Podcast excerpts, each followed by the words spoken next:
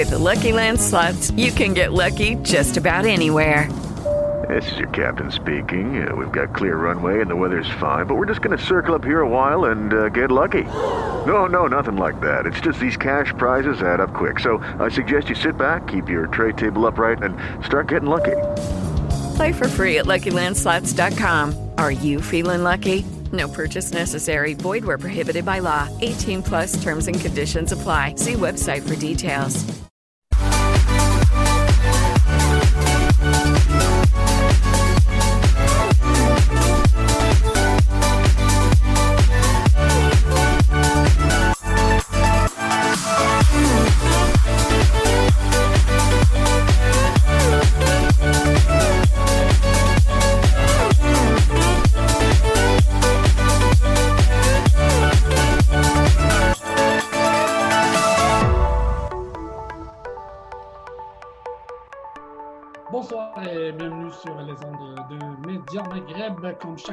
De 19h à 20h avec l'émission sportive. Euh, comme d'habitude, euh, avec vous, Karim, euh, Adi et Mathieu. Bonsoir, messieurs. Allô, comment ça va? Ça va bien? Et toi, Mathieu? Eh, bonsoir Karim, bonsoir à tous et à toutes. Salut, bonsoir. Donc, euh, avec nous ce soir, ça nous fait plaisir d'accueillir euh, l'auteur du livre euh, Chaque match a une histoire. Ça, c'est un livre euh, qu'on devrait lire hein, parce qu'il y a d'importantes informations là-dessus. Avec nous, donc, l'auteur de ce livre, Freddy Amégavi. Donc, euh, bonsoir et merci d'avoir accepté l'invitation. Euh, Bonsoir Carré, bonsoir Andy, bonsoir Mathieu. Merci également de m'avoir invité à Média Maghreb.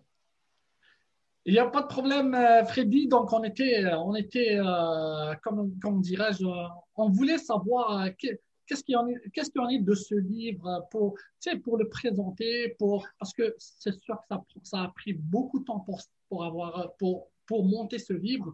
Donc, ma question, ma première question est comment, comment t'es venue l'idée de faire un livre pareil en parlant de, de- du sport universitaire, de soccer, surtout de soccer universitaire? Euh, à, la, à la base, euh, l'idée n'est pas venue toute, euh, toute seule. Ça fait euh, bien 7 ans, bientôt 8 ans, que je commente euh, du euh, soccer universitaire pour les carabins de l'Université de Montréal. Et euh, 4 ans que je le fais en- pour le championnat universitaire de soccer en français pour U-Sport. Parce que avant, c'était le plus souvent en anglais.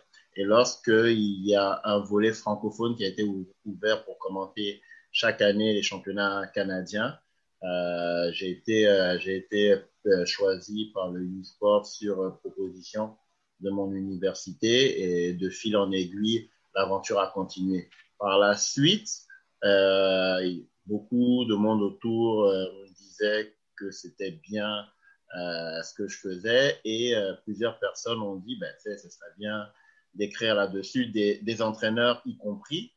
Et euh, l'inspiration que j'avais, c'est que je lisais beaucoup de livres de, soccer comme, euh, tous, les, tous les passionnés. Et il y avait des livres, c'était des biographies de coach, ça parlait philosophie, etc. Puis l'idée a, germé tranquillement euh, parce que je me rendais compte que souvent je donnais des informations lorsque je commentais des matchs où je vais dire le style d'un joueur, ça ressemble à un joueur de 2009 qui a marqué euh, X nombre de buts. Puis là, c'était comme, OK, mais d'où est-ce que tu sors ça, vu que tu suis ça depuis longtemps? Donc après, je me suis rendu compte que euh, c'est sûr qu'il y avait quelque chose à faire dedans. Puis il y a un proverbe aussi africain qui dit euh, lorsque un vieillard dis, disparaît, c'est une bibliothèque qui brûle. Alors, justement, j'ai noté, euh, j'ai noté l'expression, elle dit euh, un ancien qui disparaît, c'est comme une bibliothèque qui brûle. C'est ça. C'est ça. Donc, euh, je dis, je dis pas non plus que les, les, coachs ils vont, euh, ils vont, ils vont, ils vont partir, ils vont partir demain. Je touche du bois, c'est pas le truc qu'on leur souhaite, mais c'est, c'est juste que tu te dis, tu parles d'un truc, puis t'es, t'es un peu seul à parler de cela. Je dis, c'est une bonne occasion de, de faire partager ça, de faire partager ça au monde. Donc, l'idée, comment ça c'est venu, j'écrivais des articles euh, sur le sur le soccer pour Cannes Football Club euh, tranquillement. Et euh, c'est parti d'un pari, un pari euh, passé avec euh, un, un, joueur de, de soccer qui s'appelait Lohan et qui a dit, regarde, écris juste un article pour le plaisir, mets-le sur ton mur, puis si tu dépasses un certain nombre de likes, vas-y, vas-y, écris quelque chose. Fait là, j'ai dit, OK, c'est ça pour rigoler et tout. Je l'ai fait. Puis c'était euh, un article qui parlait de Odomar Crème notamment que vous avez reçu dans l'émission et euh, du trio qui formait avec euh, Aboubacar Sissoko et Pierre Lamotte. Et je les, je les surnommais SLK, comme la voiture euh, Mercedes et tout. Mm -hmm. Puis je pense que ça dépassait comme le 100 likes, etc. Donc après, il y a plein de personnes qui ont... Tu as gagné ton pari, quoi. Ben, gagner mon pari, c'est comme on dit, bon, tu es condamné à le faire. Donc après, il y a plein de personnes qui sont venues encourager, Mousse, Georges, Sarah, Erika, Lina, etc. J'ai dit, bon, ok, je vais le faire. Donc j'ai comme j'ai pris les courriels après le championnat canadien 2019, j'ai pris les courriels de coach. Je leur ai demandé, est-ce que vous avez envie de parler de votre méthode de travail, comment vous gérez des étudiants athlètes, parce qu'il ne faut pas oublier que c'est quand même, euh, on, est quand même à l'université pour étudier, mais ce serait intéressant pour les éducateurs au niveau du Québec euh, qui ont des réalités euh, qui, dans leur quotidien, de voir comment les meilleurs du circuit scolaire ils, font pour dealer avec ça. Donc l'idée a fait son petit bonhomme de chemin. Au début, c'était une personne, deux coachs, trois coachs, quatre coachs. Puis à un moment, ça s'est rendu à 25 parce que c'était simplement des passionnés qui, qui avaient du temps à donner pour parler de ce qu'ils aiment le plus faire. C'est ça, il y avait une histoire, comme, comme tu le dis. Euh, j'aime beaucoup, j'aime beaucoup euh, euh, ta phrase, euh, en fait, le proverbe africain que je connaissais pas, parce que c'est quand même assez drôle. On a comme l'impression que, effectivement, quand un ancien parle, c'est des informations que si jamais ne sont pas notées quelque part, qui, qui peuvent se perdre. Et, je trouve que c'est quand même très important et c'est quand même un, puits, un puits d'information que tu as besoin d'avoir en fait. Et tu as besoin as besoin que ce puits-là soit transmis d'une génération à une autre ou même, ou même euh, euh, transmis à travers, à travers le monde, le monde au complet. Donc j'aime beaucoup, j'aime beaucoup cette, cette, phrase que tu as fait. Je trouve que l'initiative est extraordinaire. Je vais juste vous montrer le livre. Donc, euh, chaque match a une histoire. Bon, là, c'est à l'envers parce que c'est sur la caméra, mais euh, vraiment très intéressant. Je ne l'ai pas fini. Euh, j'ai lu quelques paragraphes rapidement. J'ai pas eu le temps encore et je l'ai reçu juste, je pense, avant-hier, puis j'ai pas eu le temps.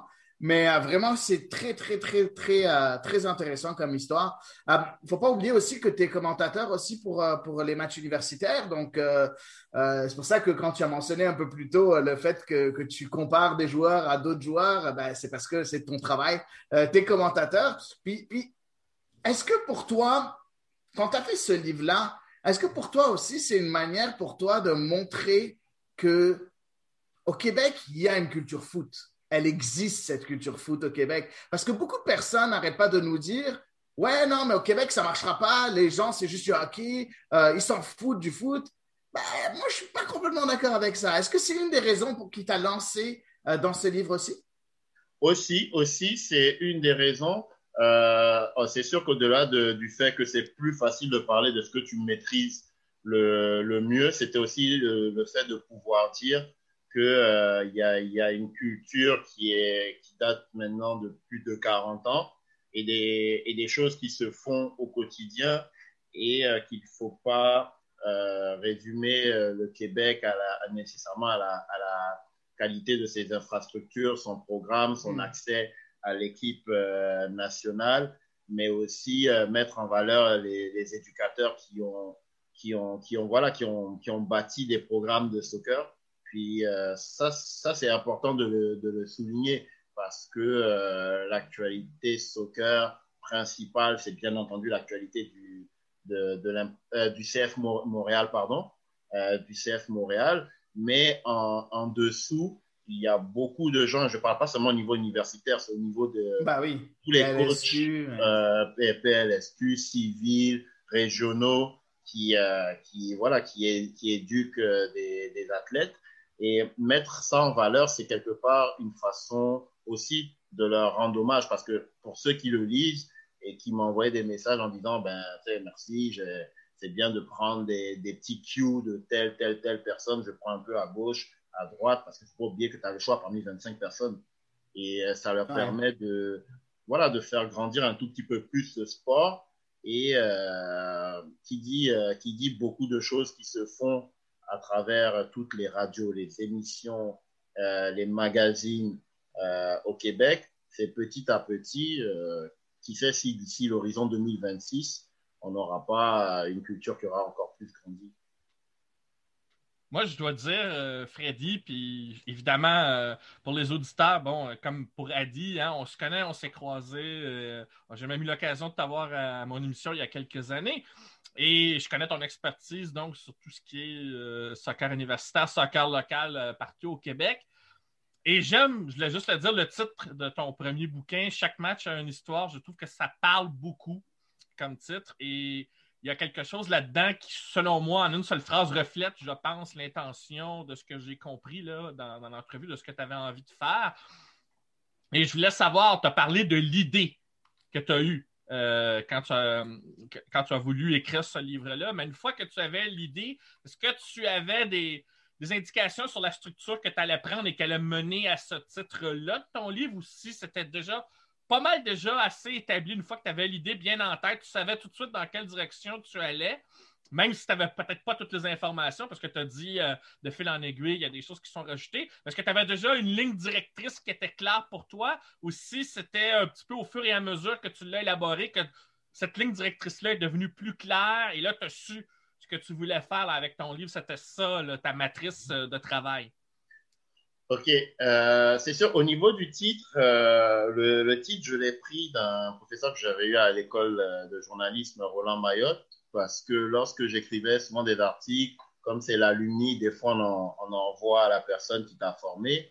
Puis lorsque je parlais de, de soccer, vu que c'est un ancien journaliste de sport assez cassé, il me disait, bon voilà, lorsque tu racontes euh, tes matchs, euh, voilà, il, y a quelque chose qui doit ressortir euh, dedans, pas trop de sensationnalisme et tout. Tiens-toi au fait parce que chaque match a sa propre histoire à raconter. C'est comme. Hmm. Hmm. intéressant. donc, tu allais là-dedans. j'ai dit, bon, j'ai gardé ça. Parce qu'à la base, c'était il me disait, chaque match a une histoire et finit par un résultat. Donc, quand tu écrit, c'est ne pas oublier de préciser tous les points qui, qui sont dans la déontologie du journaliste. Donc, j'ai tronqué le titre euh, en chaque match à une histoire en trois petits points.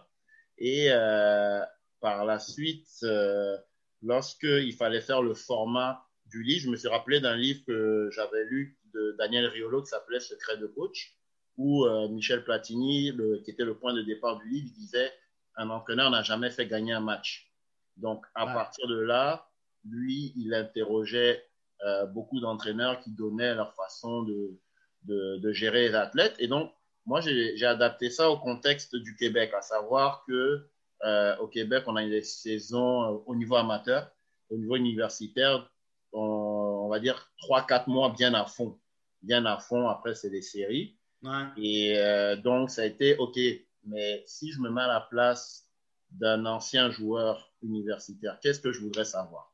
Ok, quelle sorte de questions il faut poser? Si je me mets à la place d'un joueur actuel, qu'est-ce qu'il voudrait savoir sur son coach? Si je me mets à la place d'un père, d'une mère de famille qui euh, veut se renseigner, savoir comment que les universités travaillent, ou même d'un joueur, d'une joueuse de cégep. Et donc, c'est là, c'est parti. J'ai dit, bon, ça va, ça va faire une sorte de catalogue IKEA, c'est sûr, pour que le monde puisse choisir mais on va essayer de l'arranger de même. Donc, j'ai fait des petites enquêtes de proximité, envoyé des messages à plein d'anciens joueurs, de joueuses. Je disais, écoute Marco, écoute-nous, qu'est-ce que tu voudrais savoir sur ton coach que tu n'as jamais pu poser comme question à l'époque? Tu reçois des Q, des Q, des Q. Et c'est ainsi qu'en fait que euh, tu peux t'adapter à chaque ville et à chaque université parce que justement, euh, chaque euh, université a sa propre culture soccer à l'intérieur des cultures. Et euh, tranquillement, il y avait des noms qui m'étaient fournis par plusieurs personnes. Euh, Émilie Duquette, elle m'a soumis, soumis, des noms. Frédéric Labelle m'a soumis des noms. Et de fil en aiguille, la trame de l'histoire s'est construite. Par la suite, vu que ça se voulait euh, promotionnel avant tout, Je voulais pas faire un, un petit livre noir de, de, choses qui étaient mauvaises parce que c'est pour faire la promotion de quelque chose qui était encore méconnu de, de beaucoup de personnes. Je revérifiais avec les coachs, je disais qu'est-ce que tu voudrais mettre en avant dans ta ville, dans ton coin? Euh, et, et, voilà. Et donc, euh, voilà, c'était, il faut l'avouer, c'était quand même stagé. Et puis, ça donne ça, euh, une ode justement euh, au soccer RSEQ. C'est magnifique. Tu as parlé un peu de l'entraîneur un peu plus tôt. J'aime beaucoup ce que Georges Sanchez a dit dans ton, dans ton livre. Il a dit quelque chose de très intéressant. Il a dit un entraîneur, c'est comme un remplaçant qui est toujours aux activités, mais ne joue jamais. J'ai beaucoup aimé ça parce que c'est vraiment vrai. L'entraîneur est là il se donne à 100%, sauf qu'il n'est jamais sur le terrain. Euh, par contre, c'est quelqu'un qui est complètement impliqué, euh, complètement en train de, vivre en fait ce que l'équipe est en train de vivre. Un excellent livre, très sérieusement. En tout cas, les passages que j'ai lus, c'est vraiment très intéressant. Je, le recommande à tous. Vous pouvez le trouver sur Amazon, bien évidemment. On va aller avec une, page publicitaire et on revient avec notre invité, Freddy Amigavi, donc l'auteur du livre euh, Chaque match a une histoire.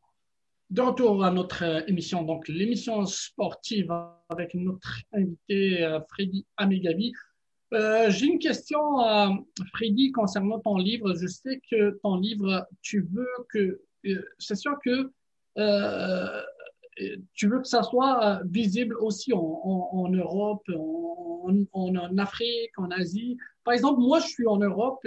Qu'est-ce que, qu'est-ce que, si je lis, qu'est-ce qui va me pousser à lire ce livre je sais que euh, si je suis en Europe ou en Afrique, ils vont me dire le, foot au Canada, je vais dire, oh, laisse tomber, c'est parce que là-bas, ils ne parlent pas du Québec, c'est sûr qu'ils parlent du Canada en général.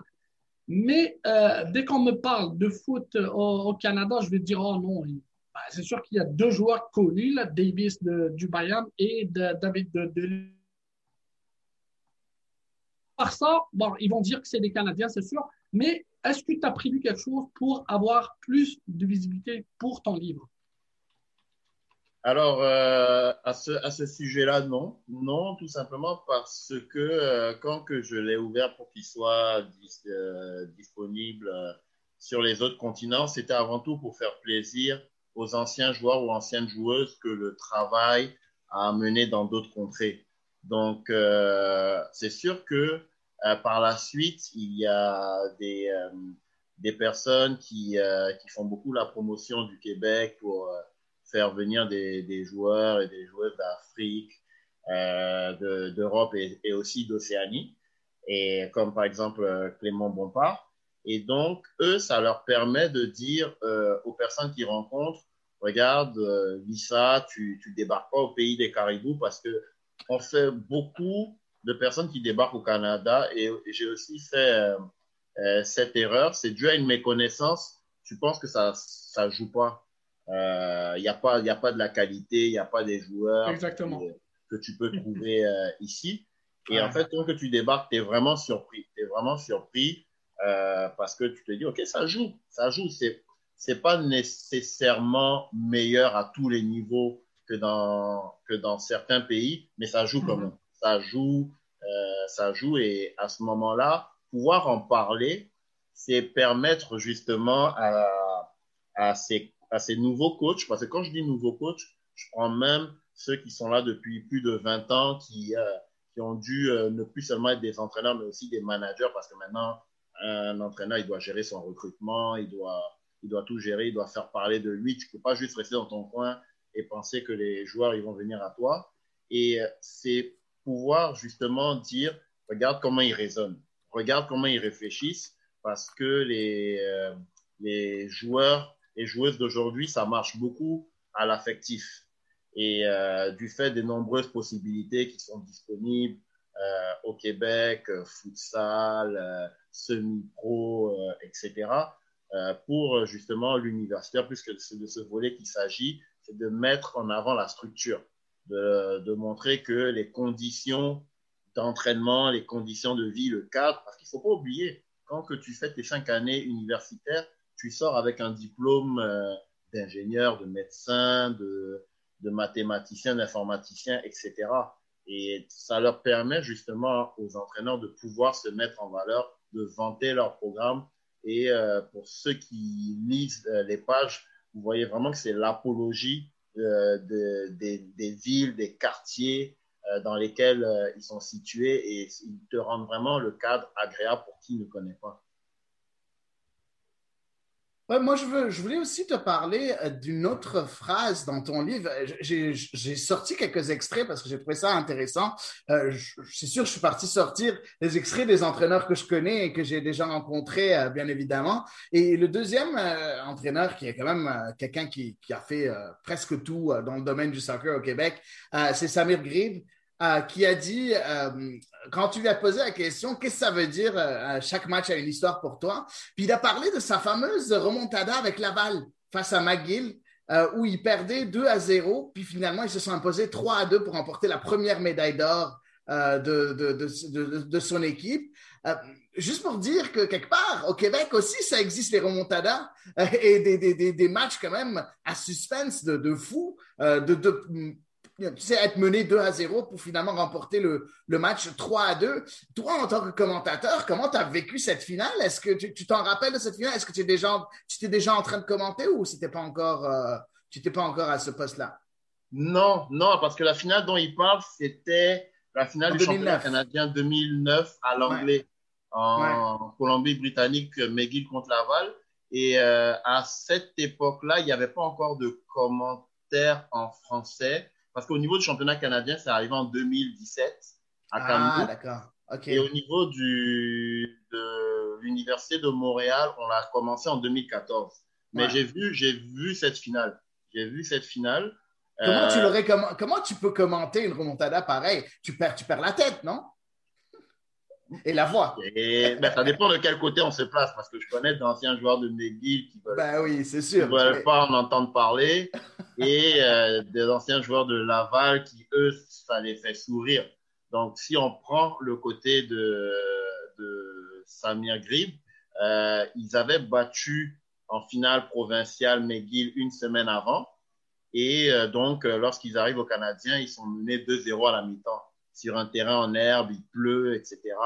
Puis ils réussissent à, voilà, ils poussent, ils remontent, un, coup franc de Louis Charles La Liberté, je crois. Ils, poussent et voilà, ils, ils égalisent et ils remportent le match. Donc ça fait partie de ces belles petites histoires que euh, chaque entraîneur a à colliger dans, dans ce livre. Et oui, c'est vrai que des remontadas, mais des remontadas, il y en a eu plein. Il y en a eu plein à dire. Ouais, bah oui, bah oui, c'est sûr. C'est sûr. Et c'est sûr que c'est sûr que de son point de vue, comme on dit toujours là, quand tu te dis euh, à, à, jamais la, la, première université francophone à, le remporter, tu es content parce qu'il ne faut pas oublier que bah oui. avant eux, euh, Loyola avait déjà remporté le championnat canadien et McGill aussi. Mais université francophone, la première, ça a été Laval et ensuite est venu euh, l'UDM.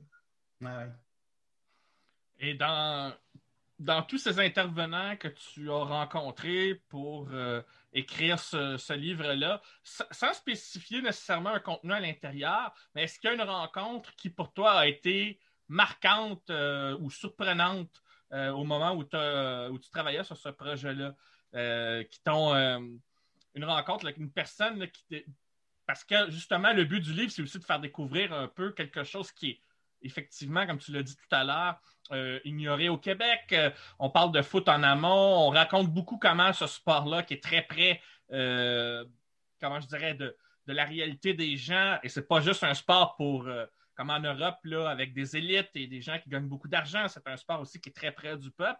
Là, on est au niveau universitaire. C'est un cadre et qui mérite d'être découvert. Mais est-ce qu'il y a une rencontre qui, qui, a été marquante? Pas nécessairement parce que cette personne-là juste dit, mais peut-être dans la manière ou, ou, dans, la, ou dans les situations qui, ont, qui, ont, été décrites. Ça peut être aussi quelque chose que tu n'as pas retenu pour le livre, mais qui t'a marqué quand même comme personnalité, là, on s'entend. Il y en a, je te dirais, toutes les rencontres, toutes les rencontres ont été, ont été marquantes juste parce que le caractère dans lequel elles sont faites. Donc, euh, pour, euh, pour justement l'étayer, je te dirais le modus operandi pour la plupart des entraîneurs avant, euh, avant euh, que la pandémie ne batte son, son plein, c'était euh, prendre le bus à 4 heures du matin puis se rendre à, à Québec, à Trois-Rivières, à Sherbrooke, à Lennoxville, et rencontrer ces personnes dans le cadre. Donc, tu découvres un endroit, euh, ils te racontent leurs histoires, leur vécu personnel. C'est se, se, rendre euh, au, au, Stinger Dome, à l'Université de Montréal. Donc, mettre quelqu'un au-dessus, c'est compliqué parce que euh, c'est 25 histoires différentes mm. et dans chaque paragraphe, il y a quelque chose qui plaît. Il y a quelque chose qui plaît. Donc, sur ce côté-là, euh, justement, plutôt que de. C'était pas, pour, euh, c'était pas pour hiérarchiser. C'est par rapport peut-être à un sentiment particulier, des fois, euh, et sans vouloir minimiser les autres, bien sûr. Ben, justement, comme un, sentiment. Ah, si on parle de sentiment particulier, je dis, j'aurais dit, j'aurais dit pas, pas Trémondo, parce que je, je connaissais le coach, mais je ne connaissais pas l'homme. Et ah. j'ai même, c'est drôle hein, parce que tu commentes les matchs et voilà, tu apprends, à connaître l'homme. Et après, bon, ça, tu, euh, tu relativises, euh, tu relativises ce que tu, ce que tu sais déjà. Mais après, les, les histoires, elles, seraient nombreuses. J'ai adoré, euh, ben, j'ai adoré être à Québec avec Samir Grib et Marie-Pierre Bilodeau, dont, justement c'est l'anniversaire aujourd'hui là. j'ai fêté bon anniversaire il faut là. Et, euh, voilà, c'est des histoires différentes, c'est le caractère dans lequel tu les rencontres, Shani Black, Wilfried, euh, Dionic, Rossé, et c'est la petite histoire, parce que Adi, qu'il a un peu lu, euh, pourra justement bien en parler, c'est les petites anecdotes que chacun te sorte, c'est là comme la bouche, euh, la bouche t'en tombe, et puis tu fais, ouais, j'ai appris, j'ai appris, j'ai pas fait le chemin pour rien. En tout cas, Freddy, si jamais il y a quelqu'un qui n'a pas encore l'eau à la bouche après t'avoir entendu parler, ben, il n'a rien compris de la vie parce que sérieux, ça, donne envie. Ça donne envie. Moi, j'ai lu quelques passages et j'ai juste tellement envie de le continuer. C'est vraiment très, très intéressant comme livre. Exactement. Mais moi, je dirais que j'ai eu ce sentiment-là pour Freddy ah. bien avant qu'il écrive son livre. Hein. J'ai eu la chance de le rencontrer, de lui parler aussi. Donc, le sentiment était déjà bien présent. D'accord, Mathieu. Donc, avant de le laisser partir, Freddy, une dernière question. Qu'est-ce que tu en penses de, euh, du club de foot de Montréal de maintenant? On sait que Thierry Henry a quitté le club, donc c'est Wilfried Nancy qui a été nommé entraîneur-chef. Qu'est-ce que tu en penses du club? Honnêtement, je je, suis pas spécialiste de l'actualité du club. Juste ton avis comme ça, juste ton avis, un avis d'un supporter, d'un fan. Dans la vie de tous les jours, euh, je pense que c'est que c'est bien qu'il y ait une euh, qui a une solution locale. Euh, écoutez, le peu que je connais de Wilfried Nancy, c'est pour avoir joué contre lui en tant que joueur euh, en, Ligue africaine. Et puis, bon, c'est un défenseur que, qui, qui, quasiment ne perdait jamais le ballon. Et après, je, je l'ai croisé en le regardant coacher quand il coachait les conquérants de Laval. Mais là, on parle d'il y a 15 ans. Il y a 15 ans. Donc, euh, c'est moi, là où je suis content, c'est que, euh, bon, on va pas se le cacher, il vient de, il a joué, il a joué dans le circuit universitaire euh, pour les citadins de l'UCAM. Mais au-delà de ça, c'est, une force tranquille qui, qui selon moi, va, va peut-être apporter cette stabilité qui, qui nous faisait défaut au club de foot de Montréal. Et puis, euh, vu qu'il arrive avec humilité et sans faire de vagues, c'est, je lui souhaite vraiment de, pouvoir travailler tranquillement, puis de nous, de, faire plaisir euh, aux, fans du club de foot Montréal et puis d'amener euh, l'impact à avoir encore plus de beaux souvenirs que, le but de Cameron Porter face à Pachuca ou, euh, ou justement la finale face à América parce que des, bons souvenirs avec le club de foot Montréal, on, on, on veut en avoir en raconter dans cinq ans et pas seulement parler de la Coupe des voyageurs de 2004 ou du championnat canadien de, de 94. Merci Freddy. Donc, euh, c'était Freddy Amegavi, donc l'auteur du livre Chaque match a une histoire. Il était avec nous pour la première partie. Euh, on vous laisse partir. Donc, euh, un dernier mot. Ben, un dernier mot, je dirais ben, merci de, m'avoir invité à, à, cette émission. Euh, j'espère vraiment que d'ici cinq ans, on pourra dire que le soccer au Canada, on peut le mettre euh, sur une map. Et ça commence par souhaiter qu'il y ait euh, une, équipe euh, féminine dans la province euh, de Québec, une équipe de Canadian PL dans la province de Québec, et au niveau du Canada, une qualification pour la prochaine Coupe du Monde. et, un deuxième livre. C'est sûr que bah, il nous a devancé, a dit, il a acheté le livre, mais je compte l'acheter moi aussi. Euh, c'est pas une course, c'est pas une course, c'est un marathon, c'est pas une course. mais J'espère qu'après cette pandémie, on se recroisera au parc ou ailleurs. Ou, euh, parce que je sais que tu, ne fais pas juste que commenter des matchs, tu es aussi entraîneur. OK, merci. Donc, deuxième partie, ça va être Adi et Mathieu. Euh, on va parler du club de foot de Montréal, bien sûr. Merci à Freddy. À la prochaine. On va aller avec une page publicitaire et on revient avec nous euh, avec, pour parler de, du club de foot de Montréal. Merci, Freddy. Parfait. Euh, je peux couper, mais je peux vous, euh, vous suivre l'émission toujours sur Facebook. Ouais, tu peux aller sur Facebook, aller dessus si tu veux, bien sûr. Parfait. Merci, les gars. Salut, Freddy. Salut, Freddy. De retour à l'émission sportive, donc euh, la première partie étant euh, finie, on va parler des nouvelles euh, du club de foot Montréal avec Adi et Mathieu. Donc, rebonsoir messieurs. Donc, le, camp se déroule en ce moment. Ben, des fois, c'est à Marie-Victorin, des fois au, stade de Nutrilé. Donc, euh, aujourd'hui, on, a annoncé, euh, l'équipe de Montréal a annoncé que les médias peuvent y aller, euh, peuvent assister aux entraînements à condition de, d'envoyer, bien sûr, un email à, à l'association, au club, parce qu'il y a un nombre limité de médias qui pourront assister aux entraînements du club. Donc, ça, c'est une bonne chose pour les médias, pour les fans aussi, parce qu'on va avoir des photos, on va avoir des, des peut-être des, des, des commentaires aussi. Euh, il y a peut-être deux ou trois joueurs qui n'ont pas.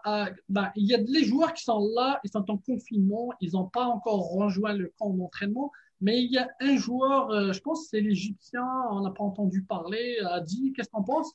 Ouais, ben écoute, Ahmad Hamdi, on n'a pas eu encore de ses nouvelles. En tout cas, de, j'ai vu nulle part comme quoi il était à Montréal. Bon, après, je suis pas, je sais qu'il y a beaucoup de fans qui vont et qui suivent euh, sur Instagram euh, quand est-ce qu'il va poster quelque chose. Euh, c'est pas mon style, donc je pourrais pas dire si jamais il est en avion ou sur le point de prendre l'avion. Euh, c'est pas, c'est pas du tout le style de personne que je suis. par contre, j'ai pas eu de nouvelles du tout par rapport à Ahmad Hamdi si jamais il est arrivé à Montréal. En tout cas, on a hâte de le recevoir euh, et, en fait d'aller à sa première conférence de presse, euh, voir un peu comment il se sent, ainsi de suite. Euh, j'ai eu plusieurs questions déjà préparées pour lui, mais en date d'aujourd'hui, ça n'a pas l'air qu'il est là. Par contre, le préparateur physique aujourd'hui, Jules Guégan, a dit quelque chose quand même d'assez, d'assez intéressant, c'est que euh, Joaquin Torres et euh, Kiki Struna sont là et sont en quarantaine. Donc ça veut dire qu'ils sont déjà arrivés. C'était deux, deux joueurs aussi qui, que c'était, qui, qui, étaient absents. Et il a aussi mentionné que Romel Kyoto est ici et a déjà trois entraînements dans les jambes. Donc ça veut dire que je pense qu'il reste plus que Hamdi. si je me trompe pas, en tout cas, si, le, si, si, si mes informations c'est correct, c'est le seul joueur qui manque. Euh, Mathieu, donc, euh, Jules a, parlé de ce, matin euh, pendant la conférence de presse vidéo, donc la conférence virtuelle. Il a parlé, il a dit que l'année, la saison 2021 est mieux que la saison 2020 parce que 2020, c'est sûr que l'équipe, qu'est-ce qu'on fait? On va à New York, on s'en vient, après on retourne à Montréal. Alors que cette année, ils ont commencé plus tôt le camp d'entraînement. L'équipe a commencé plus tôt ils ont plusieurs semaines pour programmer le tout et ils savent à quoi s'attendre. En effet, parce qu'il faut savoir que l'an dernier, rappelons-nous les circonstances qui avaient mené, disons, à la délocalisation du club. C'était d'abord avec le tournoi MLS is back après une interruption de trois mois où il a fallu reprendre un peu l'entraînement, retrouver les marques après un début de saison de quoi? Deux, trois matchs. Et ensuite, une autre délocalisation au New Jersey après un championnat canadien où tu avais joué un peu à la maison tu commençais à prendre tes aises, mais là, il fallait que tu repartes. Ça a été troublant pour bien des gens. Maintenant, je pense que les joueurs, mentalement, il y en a certains qui l'ont dit aussi en entrevue bien avant le préparateur physique, c'est que, on, étant donné qu'on sait un peu à quoi s'en tenir et qu'on connaît notre destination, et que pour l'instant, ça devrait tenir comme ça. Qu'on sait aussi, d'après ce qu'on a entendu dire, que les familles des joueurs et du staff devraient les accompagner. Je ne sais pas si c'est tous les matchs, je ne sais pas qui va assumer les frais, mais je pense que Kevin Gilmore en a parlé dans une entrevue récente. Toujours est-il que l'équipe va être un peu mieux outillée. J'aurais espéré, moi, qu'il y ait un préparateur mental qui, se greffe au groupe au cas où, là, mais là, on pas, peut pas tout avoir. Mais néanmoins, c'est sûr que les joueurs sont un peu mieux euh, disposés, on va l'espérer, euh, mentalement. Et ça, ça va être le travail du staff aussi de les mettre dans les meilleures dispositions pendant le camp d'entraînement, sachant que, à moins d'une troisième vague et d'un problème avec la vaccination, les variants et tout, euh, que la saison va se dérouler, même si elle commence sur le tard, elle va se dérouler quand même de façon fluide jusqu'au bout. Elle ne sera pas interrompue pour ensuite reprendre trois mois après, où il faut refaire un mini-camp d'entraînement, etc., etc. Les joueurs aussi, parce qu'il n'y a pas juste le camp, ils aiment jouer dans la continuité, ils aiment, euh, ce, que j'aimerais, comment je pourrais appeler ça, avoir des référents, avoir des balises sur lesquelles ils peuvent s'appuyer. Et en ce sens-là, le fait d'avoir un camp d'entraînement, entre guillemets, presque normal et un calendrier presque normal, ça devrait déjà les aider, selon moi, à quand même euh, bien débuter la saison et espérons-le, connaître une saison à tout le moins là, euh, plus intéressante et surtout mentalement, je l'espère, plus confortable pour euh, tout l'effectif. Justement, a dit, Mathieu a évoqué cette question de, famille parce que c'était une question que j'allais poser aussi plus tard, mais puisqu'il a parlé de ça, euh, cette année 2020, on n'a pas pu, l'équipe n'a pas pu, euh, euh aller, avoir sa famille à côté, pour, pour, amener les familles euh, près de des joueurs. Mais cette année, c'est Kevin Gilmore, il a parlé au micro de notre ami Olivier Bratt, il a dit qu'on on étudie en ce moment la possibilité que les familles aillent avec les joueurs à Orlando mais le coup, il a dit que la MLS n'intervient pas là, elle n'est pas le club. Mais est-ce que tu penses que le club, parce que c'est beaucoup de, c'est beaucoup d'argent quand même? Ouais, ben c'est beaucoup d'argent. Après, écoute, euh, euh, ça m'étonnerait par exemple que le club accepte pas que la famille euh, soit dans la même chambre d'hôtel que les joueurs, par exemple. Tu sais, au lieu de faire, tu sais, d'habitude, ce qu'ils font, c'est qu'ils font du, du euh, ils sont deux dans une même chambre ou quoi que ce soit. Peut-être qu'à ce moment-là, ils vont donner des chambres individuelles. Puis à ce moment-là, ben, ce serait la famille serait avec le, avec le joueur en tant que tel. Il faut pas oublier qu'il y a plusieurs joueurs aussi qui n'ont pas de famille, hein, qui sont là tout mhm. seuls. Donc eux, à ce moment-là, ils continueront à être à deux dans des chambres. Après, ce sera à la discrétion des, des joueurs. Par contre, ce qui peut un peu, euh, ce qui peut un peu jouer là-dedans, c'est que je sais que les entraîneurs d'habitude n'aime pas trop ça, le fait qu'il y ait. Euh, je vais l'appeler de la distraction, mais c'est pas vraiment, c'est méchant pour les familles, mais c'est un peu, ils veulent qu'ils soient, les joueurs soient concentrés sur le camp d'entraînement, puis ça peut causer un peu des, des, des, petits, des petits malaises de ce point de vue-là. Après, est-ce que c'est la responsabilité du club de payer pour tout ça? Je ne pense pas. Je trouve que quand même, écoute, si, les familles veulent prendre, euh, veulent prendre cette décision-là, peut-être que le club pourra aider un peu, mais quand même, ce serait illogique que le club finisse par, euh, par payer les billets d'avion et les chambres d'hôtel de la femme et les deux, des enfants de chaque, euh, de chaque joueur. Je trouve ça quand même un peu illogique. Euh, après, bon, peut-être qu'à ce moment-là, ce serait intéressant que les familles viennent, je sais pas, un week-end, ils vont un samedi, dimanche, ils reviennent à la maison après ou, quoi que ce soit, au moins qu'il y ait une certaine façon pour qu'ils passent du temps avec leur, leur, leur papa, euh, ce qui est quand même assez intéressant, leur papa ou leur mari. C'est quand même assez intéressant et assez important. On l'a vu l'année passée combien c'était important euh, pour les joueurs de se ressourcer auprès de leurs proches parce que sais, sans tes proches, euh, tu peux pas traverser beaucoup de choses. Hein. On est tous, on a tous de la famille et puis on peut très bien dire que, écoute, tu arrives à un moment où tu, te retrouves devant une impasse, puis si jamais tu n'as pas tes proches, tu n'as pas ta femme, ton ami, ta soeur, ta mère, euh, euh, qui que ce soit de qui tu es le plus proche, ben, tu as du mal à traverser certaines épreuves qui peuvent être anodines euh, de temps en temps faut voir exactement où est-ce que le club peut intervenir dans tout ça, mais je pense que c'est une bonne idée d'avoir cette permission-là. Après, il faut voir comment elle se traduit, cette permission. Par exemple, des enfants qui sont à l'école, est-ce qu'ils vont pouvoir aller faire une, quarantaine là-bas de, je pense, c'est sept jours aux États-Unis, puis revenir, puis faire 14 jours ici? C'est compliqué. Euh, comment un enfant qui va à l'école peut prendre un mois comme ça euh, C'est vrai, l'école, c'est. C'est compliqué, c'est compliqué. C'est compliqué, mais c'est compliqué pour tout le monde. C'est pas juste compliqué pour Montréal, c'est compliqué pour tout le monde. Et même si jamais on était à Montréal même euh, et on était capable de recevoir des, des, des, équipes ici, je suis sûr que les joueurs auraient été dans une, une sorte de bulle aussi parce qu'ils ne voudraient pas avoir un contact avec l'extérieur si jamais ils ont un match euh, à Montréal, puis trois jours plus tard, un match, euh, euh, je sais pas moi, à, Miami. Et c'est sûr qu'ils voudraient pas qu'il y ait un contact avec l'extérieur parce que leurs enfants vont à l'école, ils, ils, rencontrent d'autres personnes et ainsi de suite. Tu n'as pas envie que le virus vienne se propager dans ta bulle. Donc, il y aurait eu dans tous les cas, même si jamais on était à domicile, il y aurait en tout cas certaines, certains obstacles à, ce genre de réunion-là. Donc, faut voir comment ça va se dérouler. C'est, c'est, c'est, c'est dommage, mais c'est quand même, écoute, c'est c'est une pandémie. C'est exceptionnel. Euh, Mathieu, ce matin, le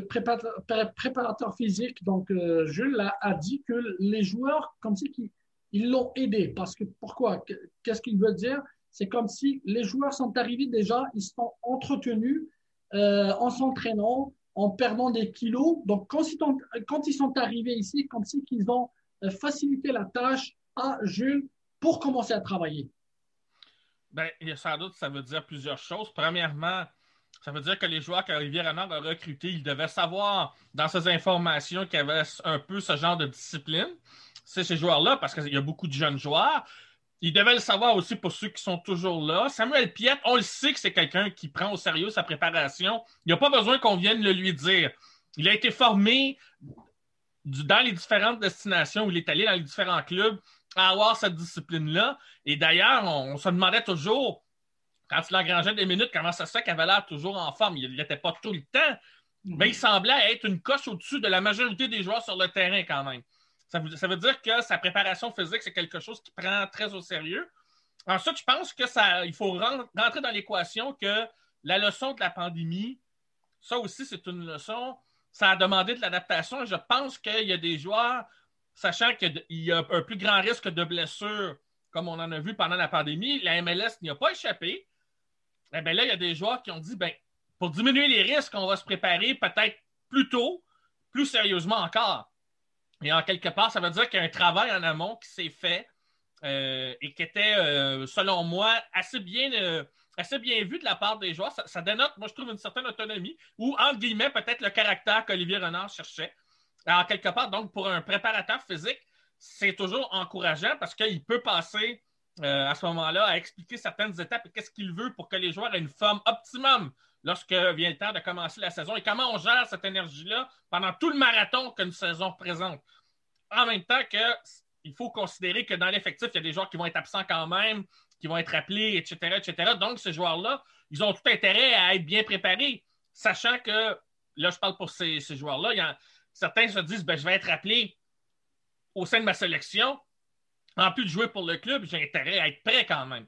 Euh, donc, euh, il n'y a pas de place, d'une certaine manière, pour ce que j'appellerais une hygiène de vie, euh, disons, paresseuse, si je peux dire. Et moi, ça m'encourage beaucoup. Reste à savoir maintenant si la préparation physique comme telle dans le camp va être suffisamment efficace pour que pendant la saison, ben, l'impact évite certaines blessures. il va en avoir quand même, là, on ne va pas se le cacher, mais qu'on en évite certaines blessures et surtout qu'on ait assez de sens dans le réservoir au fur et à mesure de la saison. Ça a toujours été une question ici à Montréal, ces deux aspects-là. Et j'avais moi-même questionné sur les ondes ici chez vous et ailleurs la préparation physique.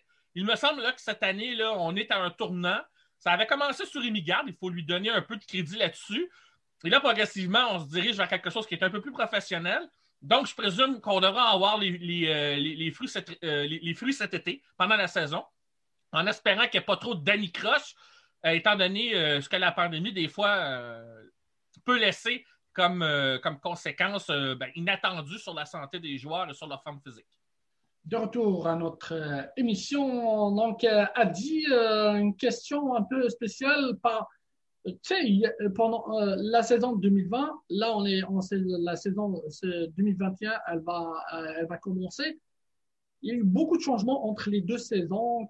Donc, qu'est-ce que tu en penses de ce changement? Qu'est-ce que ça va donner à l'équipe en 2021? C'est quoi ton avis? Ben écoute, c'est sûr que c'est dangereux de faire autant de changements, c'est sûr. ok? C'est dangereux parce que euh, tu as moins d'automatisme, tu as moins de, cohésion entre ces joueurs-là parce qu'ils n'ont pas vécu un, deux, trois, quatre ans ensemble. Donc c'est sûr que ça va être un peu difficile au début. Par contre, ce que j'ai bien aimé du côté du CF Montréal, c'est qu'ils ont fait une séance, une, une pré-saison de sept semaines. Euh, cette semaine, c'est déjà beaucoup. D'habitude, c'est une, une, pré-saison, c'est cinq semaines. Donc, ils ont pris en sorte de, oui, à cause de la pandémie, à cause du fait qu'il y a beaucoup de joueurs qui arrivent en retard dans la préparation, ils doivent faire la quarantaine et ainsi de suite. Ils, ont, ils se sont bien préparés pour avoir ces sept semaines-là. Mais en même temps, pour ceux qui sont là dès le début, ils ont le, temps de vraiment se développer des, euh, atomes crochus, comme dit, euh, comme dit Mathieu avec, avec leurs coéquipiers. Et c'est important parce qu'il y a beaucoup de joueurs qui étaient là dès le début, dès le premier jour du camp d'entraînement. Donc, ils ont un sept semaines pour commencer à vraiment s'entendre et développer des choses. Donc, c'est quand même assez intéressant de ce point de vue-là. Après, c'est sûr, euh, ce qui est aussi intéressant, c'est que c'est des jeunes joueurs. Les jeunes joueurs, d'habitude, ont tendance à, en fait, une faculté un peu plus... Euh, un peu plus naturel à s'adapter et à se euh, à s'adapter à un nouvel environnement et à se fondre dans un nouveau collectif que quelqu'un qui est un peu plus âgé, qui a ses, ses sa, mentalité à lui, euh, qui arrive, qui a sa, routine à lui, de revenir et changer un peu euh, au complet sa manière de faire, c'est un peu plus compliqué. Donc peut-être que le fait que ce soit jeune, qu'ils sont, qu'ils soient jeunes, ça va faciliter un peu l'intégration de tous ces jeunes joueurs. Après, il faut voir, il faut que euh, le, coaching staff euh, donc Wilfried Nancy et son staff, mais aussi que tout ce qui vient autour, hein, que ce soit l'administration, que ce soit tout ce qui est, euh, je sais pas moi, les, ceux, qui, ceux ramènent l'équipement, ainsi de suite, mettent à l'aise tous ces joueurs-là et il y a du pain sur la planche. Parce que d'habitude, quand il y a deux, trois joueurs qui viennent, tu sais, tu les soignes aux petits oignons, puis tout va bien. Là, tu as à peu près une dizaine de joueurs qui viennent de venir. Est-ce que tu vas pouvoir donner le même traitement aussi spécifique à chacun d'entre eux? Il va falloir que tous ces joueurs-là se sentent également autant euh, euh, reçus, aussi bien reçus les uns que les autres. Mais je pense pas que ça va être un problème grâce à la préparation qui est quand même assez longue. Euh, après, il faut voir si aucun de ces joueurs-là ne va être un flop. Et c'est ça qui va être intéressant, c'est la réalité du terrain qui va compter. De toute façon, on aura d'autres émissions pour parler un peu plus de l'équipe de Montréal. On va passer à la euh, première ligue canadienne. Mathieu, qu'est-ce que tu en penses? Saskatoon, elle va avoir une équipe en COMPL, mais pas le Québec. Qu'est-ce qui se passe? Euh, il n'y a pas de, preneurs, il n'y a pas des gens qui veulent avoir une équipe ici au Québec. Et, et puis, il y aura peut-être, probablement, apparemment, il y aura une deuxième division en COMPL.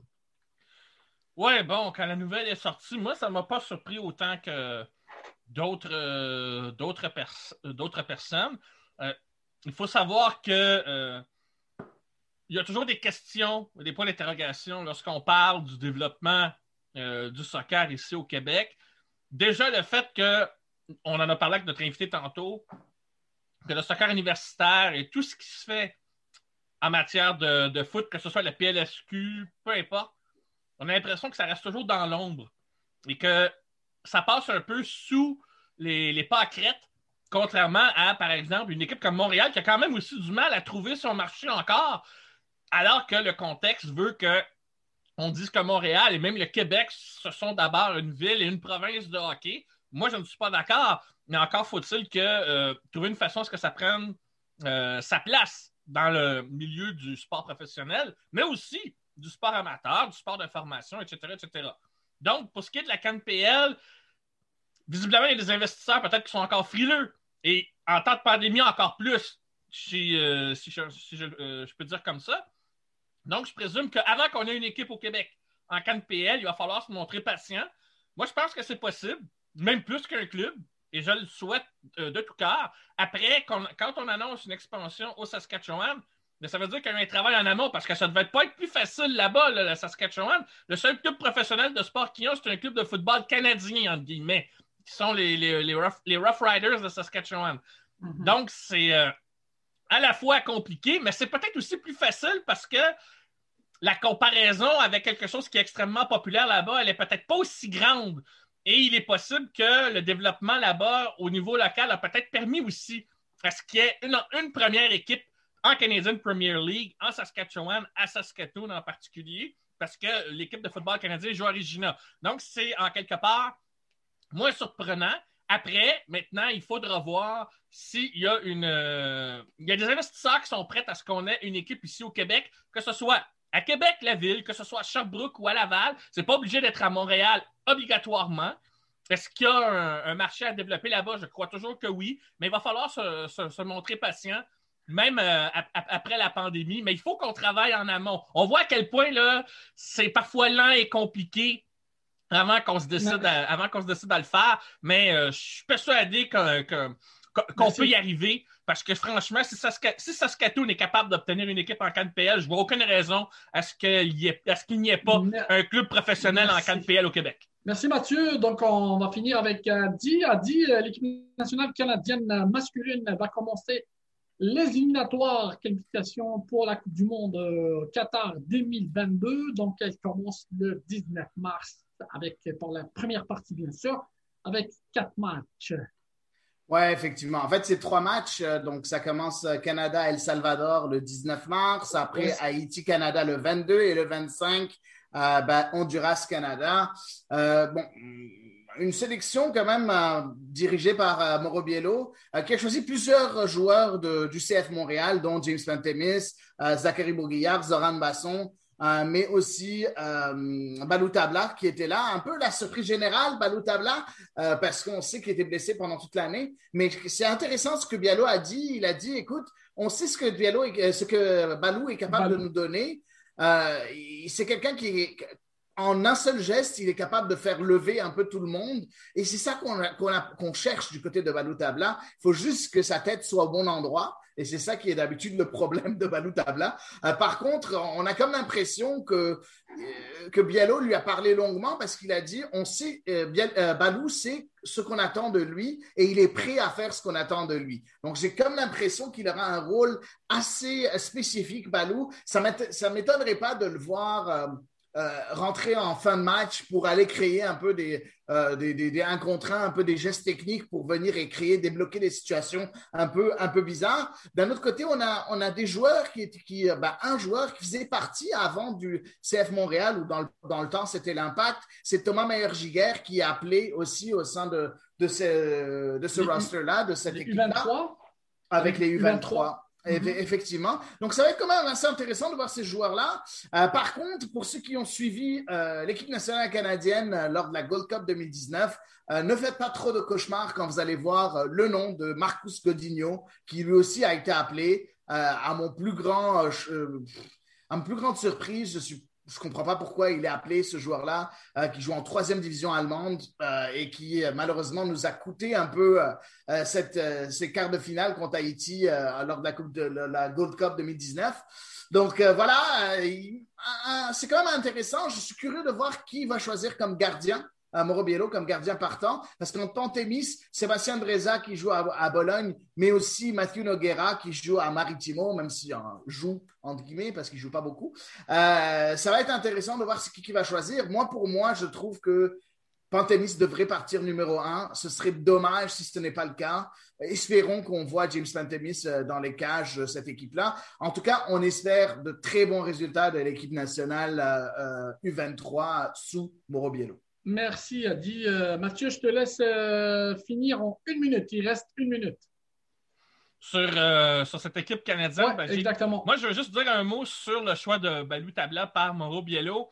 je me demande à quel point c'est pas non plus une façon de, je dirais pas de l'aider, mais disons d'essayer de, le mettre en confiance parce qu'il il revient de loin. Est-ce qu'il va réussir à saisir sa chance? Même s'il est juste substitut avec l'équipe nationale canadienne, le temps de montrer ce qu'il est capable de faire et se mettre en confiance, en quelque part, ça pourrait bénéficier aussi pour le, club de foot Montréal, puisqu'on n'a pas renoncé euh, à ce service. Hein. On se posait la question est-ce qu'on allait le conserver ou non?